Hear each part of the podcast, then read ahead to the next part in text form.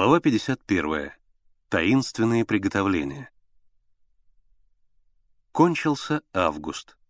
Зябнувшие бульвары плотнее закутывались в яркие ковры опавших листьев. Невидимые нити плыли в воздухе, пропитанном мягким ароматом уходящего лета. После одного сбора отряда Миша, Генка и Слава вышли из клуба и направились к Новодевичьему монастырю. В расщелинах высокой монастырской стены гнездились галки. Их громкий крик оглашал пустынное кладбище. Унылая травка на могильных холмиках высохла и пожелтела. Металлические решетки вздрагивали, колеблемые резкими порывами ветра. «Придется подождать», — сказал Миша. Друзья уселись на низкой скамейке, опиравшейся на два шатких столбика и совсем припавшей к земле. «Половину покойников хоронят живыми», — объявил Генка, поглядывая на могилы. «Почему?» — спросил Слава. «Кажется, что человек умер, а на самом деле он заснул летаргическим сном. В могиле он просыпается. Пойди тогда доказывай, что ты живой.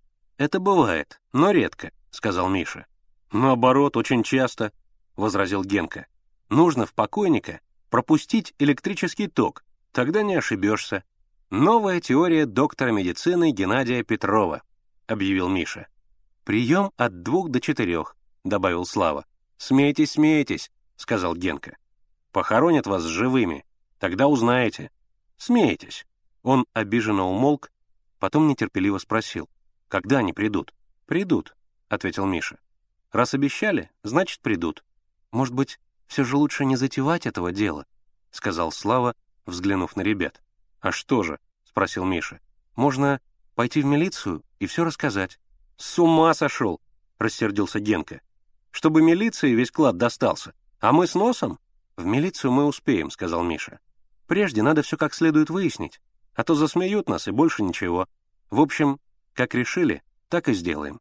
Из-за монастырской стены показались Лена и Игорь Буш. Они поздоровались с мальчиками и сели рядом на скамейку.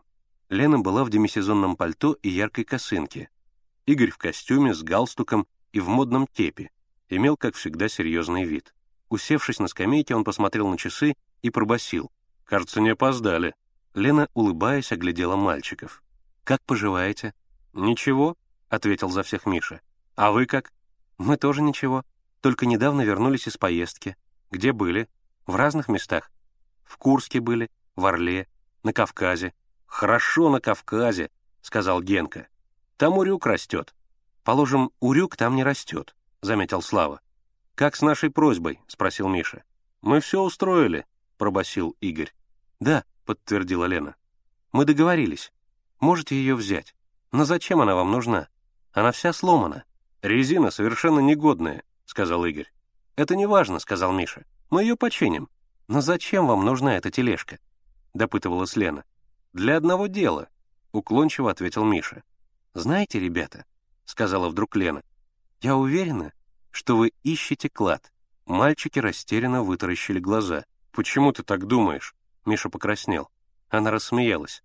«Глядя на вас, это очень легко отгадать. Почему? Вы хотите знать почему? Да, хотим знать почему. Потому что у людей, которые ищут клад, бывает ужасно глупый вид. «Вот и не угадала», — сказал Генка. «Никакого клада мы не ищем. Сама понимаешь, уж кто-кто, а я такими пустяками не стану ведь заниматься». «Ладно», — сказал Миша, — «шутки в сторону. Когда мы можем взять тележку и сколько мы должны за нее заплатить?» «Можете взять ее в любое время», — сказала Лена. «Оплатить ничего не надо. Она цирку больше не нужна». «Списано по бухгалтерии», — солидно добавил Игорь. Он встал, посмотрел на часы. «Лена, нам пора». Мальчики проводили бушей к трамваю. Возле остановки притоптывал ногами, потирая зябнущие руки, лоточник. Его фуражка с золотой надписью «Моссельпром» была надвинута на самые уши, и завитушка, идущая от последней буквы, согнулась пополам.